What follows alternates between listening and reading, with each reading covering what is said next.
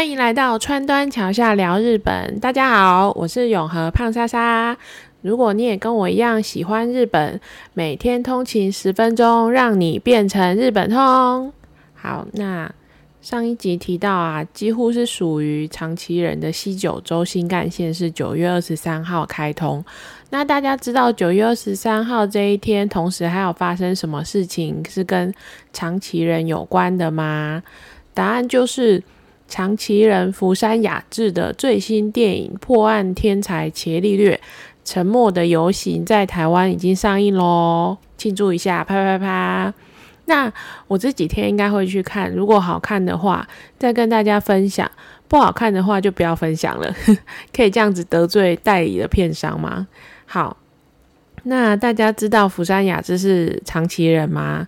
日本啊，很喜欢常常强调各个地区的地域性的特色，所以动不动啊，也很爱票选谁最能够代表自己县市的艺人。比如说，已经嫁人的前国民老婆新垣结衣就是冲绳县的代表，耀润呢是乌龙面线香川县的代表，那长崎县的代表就是前国民老公福山雅治啦。那我也是看了汤川学教授总是喜欢在地板上乱画公式之后，我也才开始自称是釜山太太的这一系列的日剧啊，应该喜欢日本的朋友都看过吧？最经经典的就是嫌疑犯 X 的现身。虽然我个人是觉得小说跟电影都很难取舍，觉得小说的铺陈是比较好，而且呢，看小说的时候，因为我。没有被爆过雷，所以最后的结局啊就吓傻我了。可是电影啊，就是当然就是养眼看福山的帅脸啊。那福山雅治在演艺圈从来都不会避讳他自己是长崎人，长崎县呢也乐得没事就找他当观光代言人。毕竟福山雅治在演艺圈耕耘了将近三十年，是常青树等级的艺人，根本就是形象超好的演艺全能王啊！比如说以歌唱来讲，到目前为止，福山雅治是日本。男性独唱歌手的唱片销售量最多的纪录保持人，他才二十四岁的时候就登上红白歌唱大赛。然后以戏剧来说啊，因为他演了四之愈合拍的《我的意外爸爸》，他也拿过日本的电影的金像奖。诶，我觉得我常常不小心会讲到四之愈合那个关于四之愈合的团体的故事，欢迎大家去听第一集。好。那以广播来说，他主持过有一档深夜的广播，长达十五年之久，这毅力蛮惊人的吧？甚至啊，他也会摄影，当过朝日新闻的奥运的摄影师。他老师是日本摄影界的名人植田正治，他是真的有练过的专业的摄影师。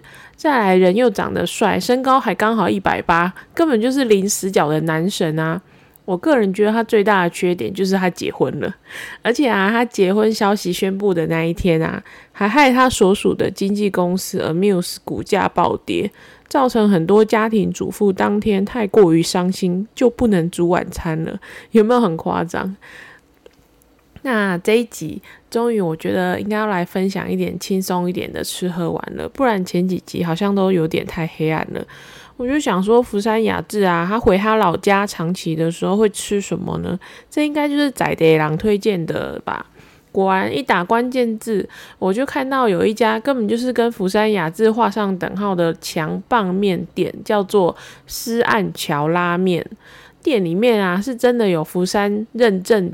亲笔签名的，而且可能店家每看到一次福山就会叫他签一次名，所以店里面收集了很多张。那先来介绍一下强棒面，强棒面哦，几乎是在长期的中华料理的面店都会有卖。起源大概都是说哦，就是有一个叫四海楼的店的老板，他为了要给在日本的中国留学生吃，所研发的一种料理。那流传的越来越广之后呢，就变成是几乎每一个去长崎旅游的人都会必吃的美食清单。它其实就像那个杂烩面一样，汤底啊是猪骨熬出来的汤底，里面放的面条啊跟一般的拉面比较不一样。它的配料呢，差不多也都是放猪肉啊、高丽菜啊、鱼板啊、花枝啊。那叫强棒，不是因为它。棒球打得怎么样，是因为它取了一个谐音叫做假霸。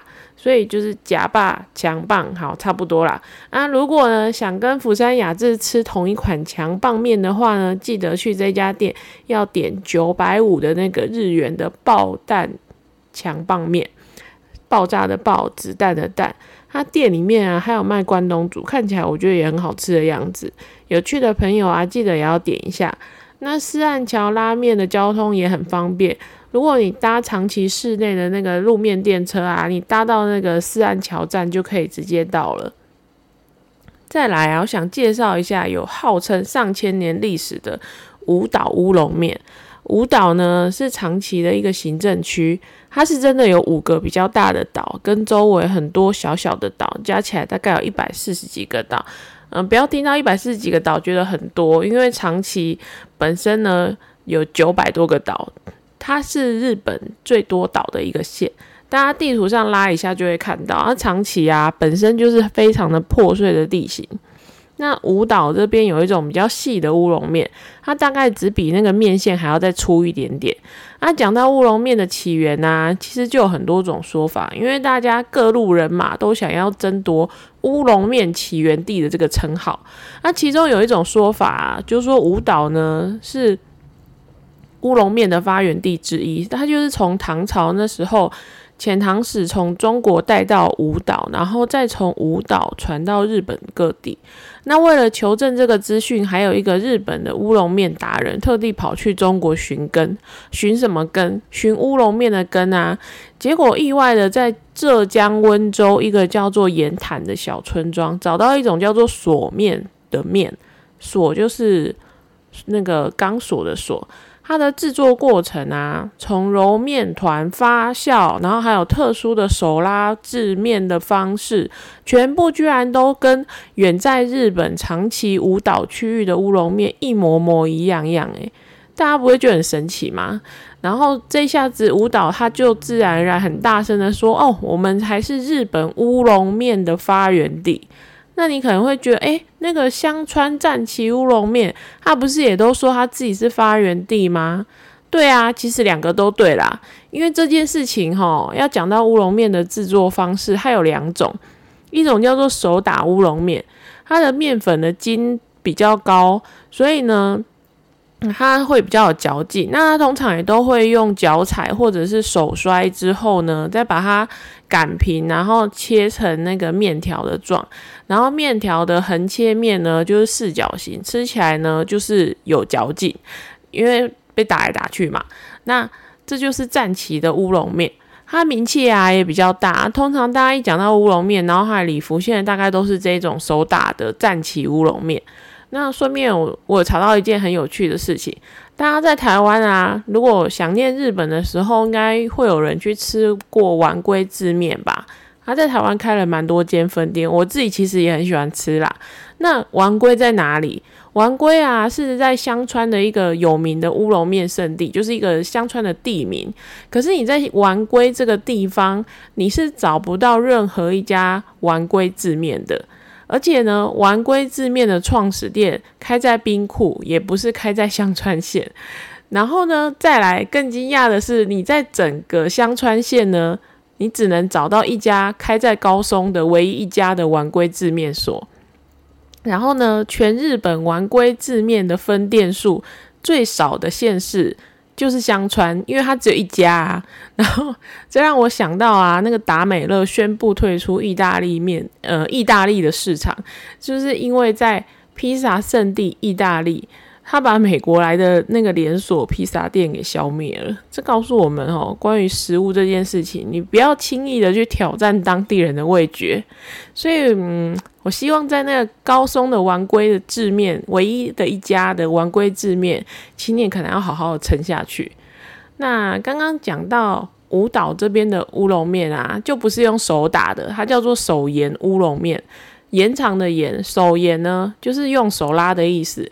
因为它的精度比较低，所以会把它放在两根棍子上面交错绕好之后呢，两个人要用手拉，可以拉到上百公分长哦。然后呢，它制作的时候还会加入当地盛产的山茶花油，叫做 z 巴 b a k i 这样煮起来之后，它口感就比较不会软，比比较不会烂，然后口感也比较软，是一般人会比较少吃到的乌龙面。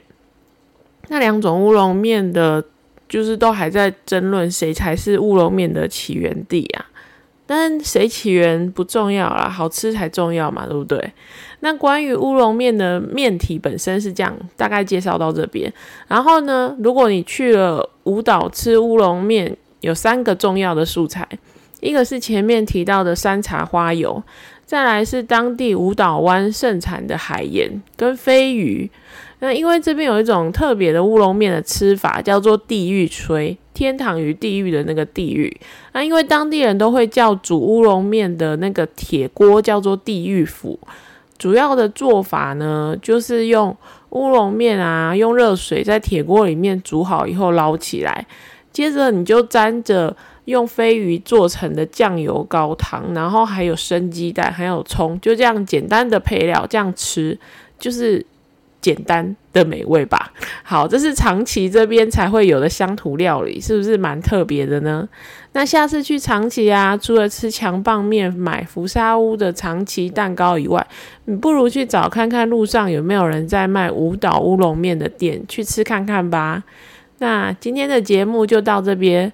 如果你喜欢我的频道，欢迎订阅并分享《川端桥下聊日本》给你的朋友，也欢迎去脸书粉丝团按赞。到今天为止，好像还只有一个赞，就是我老公被我强迫按的，哈哈！大家下次见吧，拜拜。